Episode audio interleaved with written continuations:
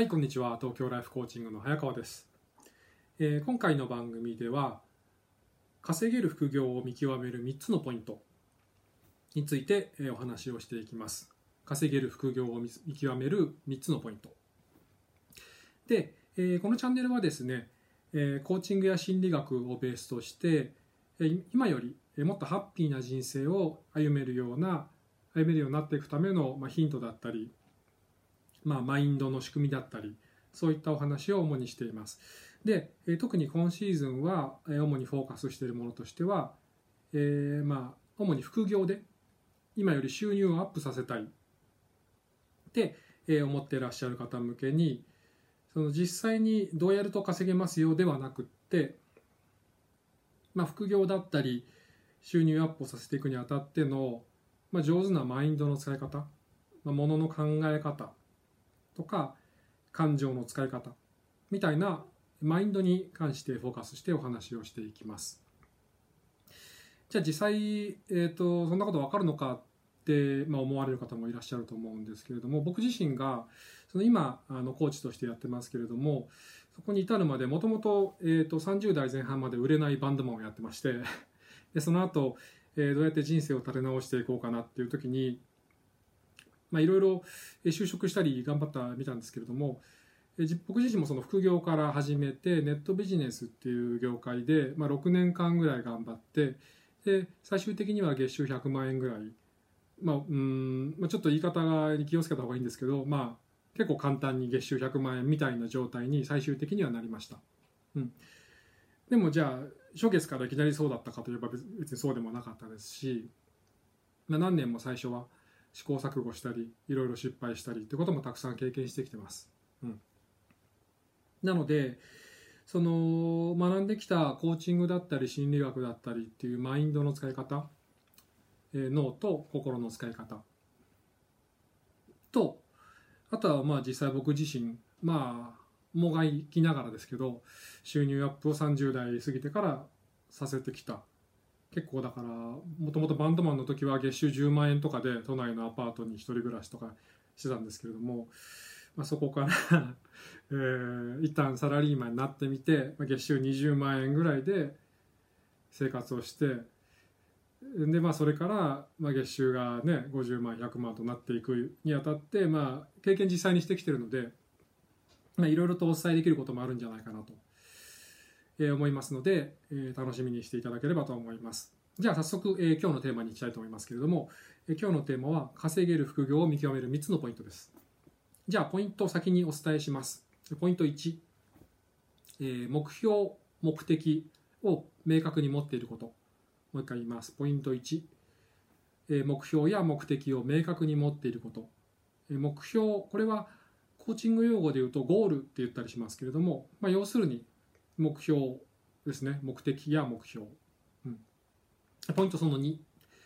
えー労働型とか時間切り売り型の副業以外のものを選ぶこと。ポイント2労働型。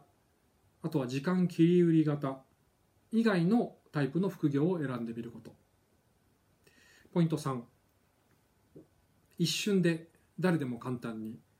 こういった言葉を真に受けないこと。ポイント3一瞬で誰でも簡単にあなたも今すぐこういった言葉を真に受けないこと。この3つです。じゃあですねえっ、と一つずつもう少し、えー詳しくお話ししていきたいと思います。まずポイント1の、えー目標目的、まあ、ゴールですね、ま、夢と言ってもいいです。これを明確に持っていること。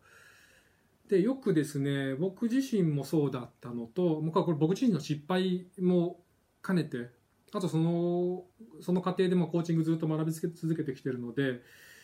えーそこでまあ正しいマインドの使い方というか上手なマインドの使い方も学んでくる中であこれは間違ってるなと。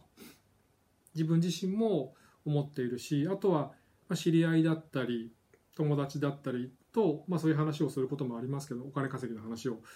えーした経験もたくさんありますが、まあ、その中で僕も含め多くの人が陥ってしまっている、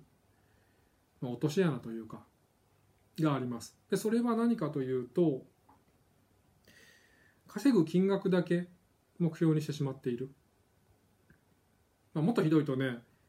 なんか月に3000円でも増えればいいやみたいな。それはちょっと一番良くないパターンですけれども。例えば、月収10万円副業で稼ぎたいとか月収100万円にしたいとか。であの実際にちゃんとやっていけば可能です。それ先にお伝えしておきます。うんと僕はネットビジネスっていう形態でやりましたけれども。可能です。であの詐欺とかしなくて普通にあの10万円ぐらい稼げるようになります、うん、なのでそこはまず安心していただきたいのと。あとこの先なんか僕がそういうの あのそういうこれをやれば10万円儲かりますみたいなのあの売りつけるだけじゃないんでそこもご安心ください、うん、そういうあのネットビジネスをこう売りつけるたり、まあ、教えたりするようなことは全く興味ないんで、まあ、コーチとしてやってますんでそこはご安心ください、うん、で話戻しますけれどもその月収10万円とか、まあ、年収ねプラス100万円1000万円増やしたいみたいな。いいんですけどじゃあそそれを使って何するんですか？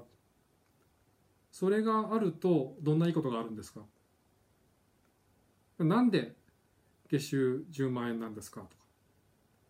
そこを明確に持ちましょうってことですね。もう少しコーチング的に言うとゴール側の自分の状況のイメージをしっかりとイメージすること。いや今より月収が10万円増えている自分がいたとして、まあ、それが仮に今理想の自分だと思っているとしたらその理想的な状況にいるつまりゴール側にいる自分は今とどう違っていて、どのぐらいハッピーでそしてその10万円があることで生活がどうなっていてでさらにそこからどういう先が見えるようになっていてみたいな。最初漠然でもいいと思うんですけれどもこれ明確であればあるほどそこに進みたいっていう気持ちが働くので結果的にうん一般的な言葉で言うと頑張れる。でもあんまり頑張ってる気がしない。目標に向かって進んでいるだけ。だからその歯を食いしばって一生懸命というよりもその状況に進むのが当たり前だよねって思ってれば勝手に進んでいくっていうのが、まあ、上手なマインドの使い方なんですけれども。結結局その毎月10万円100万円でもいいんですけどプラスで稼いだところで何していいか分かんない。でキャバクラ行って全部吸っちゃった。バカじゃないですか。でそういうのって結構みんなします。ネットビジネスとか副業とかでちょっと稼げるようになっちゃってまあだからその明確なイメージなくても稼げるようになることもできる。けどそこで明確なイメージ持ってないと結局稼いだから全部吸っちゃって元の生活戻っちゃいます、うん、なのでせっかく今よりよりよ良い人生を生きたいと思って収入そのねそこに向かう一つの方法論として収入を増やしたい副業を始めてみたいって思っているのであるから。であればじゃあより良い自分の状況ってどんなんなんですか？でその時の自分はどのぐらいハッピーなんですか？とか。どんな人が関わっているんですか？とまずそのイメージを持った上でその視点から副業を探してみるのがまず第一点のおすすめです。例えばなんですけどちょっとこれは極端な例かもしれないけど例えば今あなたが分かんない20代前半とかでこれからもう一回ちょっと大学の医学部に行ってお医者さんになって人を救いたいとか思ってる。全然いいじゃないですか。素晴らしいあの目標じゃないですか。だけどあの実家はあまりお金がないので自分の力で何千万か貯めてって思ってるとする。で今後お医者さんになって人の命を救ったり助けたいって思ってる人がすぐに稼げるからといって詐欺まがいのことをやっちゃダメじゃないですか それ人救ってないじゃないですか結局人を救いたいっていういいゴールがあるのにそこに向かう過程で人を騙しまくってたらなんかもう本末転倒じゃないですか。っていう選び方のうん指標にもなるし。あとねもっと収入を増やしてこう自由な時間もっと自分の自由が欲しいとか旅行がしたいとかいう、ね、そういう人生を歩んでいきたいって思ってるとして仮に。で本業プラス副業で作業時刻になってもう時間が全くありませんみたいな。毎日睡眠ね23時間でずっと働いてますみたいな。状況になったらそれ 旅行どころじゃないじゃないですか。でその副業を辞めた瞬間にまた収入減っちゃうから旅行もできないしで延々と毎日2時間睡眠の生活を繰り返す。でそれに慣れちゃったからそれから収入減るの嫌だから作業から抜けられないみたいになっちゃったら本末転倒じゃないですか。だからこそそのお金稼いだ先に何があるんですか？何をしたいんですか？それはもう自分の希望なんで人それぞれ違うと思います。でそれを明確に持つ。これ非常に重要です。これコーチングで一番大事なポイントですね。ゴールを持つ。でゴールのイメージをできるだけ明確にする。でそこから全て始める。っていうのがコーチングの一番重要なコンセプトです。で2つ目いってみましょう。えー、2つ目はですね、えー、労働型時間切り売り型ではないこと。なんですけどこれまあさっきの1番と絡んできますがその副業で収入をアップさせたいということはその先に何か望んでいるものがきっとあるはずなんですよね。あと10万円あったらね旅行ができる。まあなんか彼女に美味しいもの食べさせてあげられるとか分かんないけど。何かしらねこう自分の望む状況がそこにはある。でその時に労働型切り売り型時間切り売り型の何かしら副業をしてしまうとまず時間がなくなってしまう。あと積み上がっていかない。何か特別なスキルも身につかないしそこでそのビジネスのうん仕組みが出来上がってその後こう時間を減らしてもより収入が増えていくみたいな状況には一生なりませんよね。ずっとピザ運んでたら、まあ、別にピザ運ぶのが悪いとは言いませんけど。今一時的にね3ヶ月間だけ毎月3万円増やしたいんであれば別にピザの配達をしてもいいしなんとかイーツの、ね、自転車こいでご飯持ってってもいいけど今後、まあ、ほぼ永続的にその副業収入を得ていきたいのであればやっぱ自分が最終的に動かなくていいすごい小さい規模で経営者になってるような感じですよね。それ仮にあの月収5万円であってもうん外注スタッフさん雇って自分はほとんど動かないで5万円を毎月収入を得ていくこともできますしそれができれば5万円を50万円にすることも50万円100万円にすることもできるわけですよ。若干ちょっとやること増えたりしますけど。結局こうシステムが自動的にお金を稼いでくれるような何かしらの仕組みを作るかもしくは他の人が代わりに働いてくれてで自分がちょっとした社長みたいな感じですよね。社長で社員が代わりに働いてくれてでお金が入ってくる。でそれがその大きな企業とかではなくって副業のレベルであればそれがまあ数十万数百万もしくは数万円でもいいじゃいいじゃないですか。で実際にそうやってやってる人いますし、まあ、仮に一つの例としてあげますけど仮に何かしらのこうブログで広告収入 Google 広告の収入アドセンス収入を入れたいと思っている時に自分が毎日毎日何時間もブログ書いてキーワード探してってやってるともう本当キリがないわけですよ。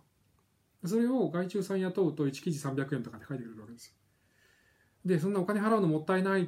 ていうのがまた今後も話してきますけど僕の言う貧乏マインドにつながっていってしまってある程度経費を払うとそれより大きなリターンが返ってくるんであれば経費を払うべきなんですよね。で何かその副業の方法論を学ぶときにそういう副業の塾って何十万もかかりますけどその何十万がもったいないって思ってる人は稼げなくてうん30万払った結果その3000万入ってくるんであれば30万安いじゃないですか。っていうような考え方まずできた方がいいですけどちょっと今日の話とずれちゃうんで話戻りますね。要するにその自分が動かないようにしていく。最初は動くんですよ。で最初はいろんな知識も入れていくし自分でちゃんと作業をしないといけないと人にも指示でき,、ま、できないしシステムを作っていけないんで。まず最初はやるんだけど延々と単純労働を毎日繰り返すだけ。で明日から他の人がすぐできるようなことは長期的に収入を増やしていきたいのであればやらない方がいいと思います、うん、そうじゃないタイプのもの。仕組み化できるもの。システム化できるもの。他の人外注さんに、えー、作業が触れるタイプのものを選んでいくのがいいと思います。これが稼げる副業を見極めるためのポイント2つ目ですね。ポイント3つ目。3つ目はあの、まあ、これはその副業の塾だったりスクールだったりを探す時のポイントですけれどもあとまあなんかねお金払わないっていうんであればいろんな手法はありますが一瞬で誰でも簡単にっていうのはこれマーケティングの宣伝文句であって実際一瞬で稼げないんででそれはまあ普通に考えれば当たり前なんだけどついつい僕もそうでした。僕もそうだったけどついついなんか盛り上がっちゃったりこうセールスレター見てたら盛り上がっちゃったりでまあそういう人たちって話うまいんで、まあ、ついついねこう載せられちゃってで私も一瞬で稼げるんじゃないかしらと思ってこう30万払ってそういうの入ったところまずは頑張って毎日 10, 10記事ブログを書いてくださいと。それ3ヶ月続いて続けて、えー、1000記事ブログ書いてくださいと仮に言われるとするんじゃないですか。でそういうことってあるんで普通に。で大体どこもそうです。ほぼ全部そうです。なので あの確かに稼げるようになる手法はありますが一瞬で誰にも簡単にっていうのは基本的にあの宣伝文句なのであの僕の知り合いであのすごくこうふくよかな体型をしている男性がいたんですけど彼はその人の3倍ぐらいご飯を食べながら特保のなんかお茶を飲んでこれでカロリーが吸収が少し抑えられるのでこれで痩せるんですよとか言いながら人の3倍ぐらいの量のご飯を食べている。バカじゃないですか。だからバカになるなってことですよね。一瞬で誰でも稼げるはずがないじゃないですか。そしたらね誰も困ってないしまずあなたも困ってないし僕も困ってなかった。だけど物を売るためにはそれちょっと極端なことを言って売ってんじゃないですかみんな。どこも。なのでまあそれはそういうもんだと思ってそこで判断しない方がいいと思います。実際にそれが稼げる方法論の可能性も十分あるんで。ただその一瞬で誰にも簡単にっていうセリフは全部省いて検討するのが僕はおすすめです、うん、ということでちょっと長くなっちゃいましたけども、えー、今回のテーマは稼げる副業を見極める3つのポイント。もう一回おさらいです。1つ目。自分の目標目的ゴールを明確にすること。お金を稼いだ先に何が欲しいのか。どんな生活がしたいのか。どんな状況になってたいのか。どれだけハッピーになってたいのか。このイメージをしっかりと明確に持つこと。2つ目、えー、時間切り売り型。自分がアクセク毎日単純労働をするタイプの副業は選ばないこと。3つ目。一瞬で誰でも簡単にみたいなセリフは流して聞くこと。真に受けないこと。以上が3つのポイントになります。はい。じゃあ今日もちょっと長くなってしまいましたけれども、えー、お聴きくださってありがとうございました。それじゃあまた会いましょう。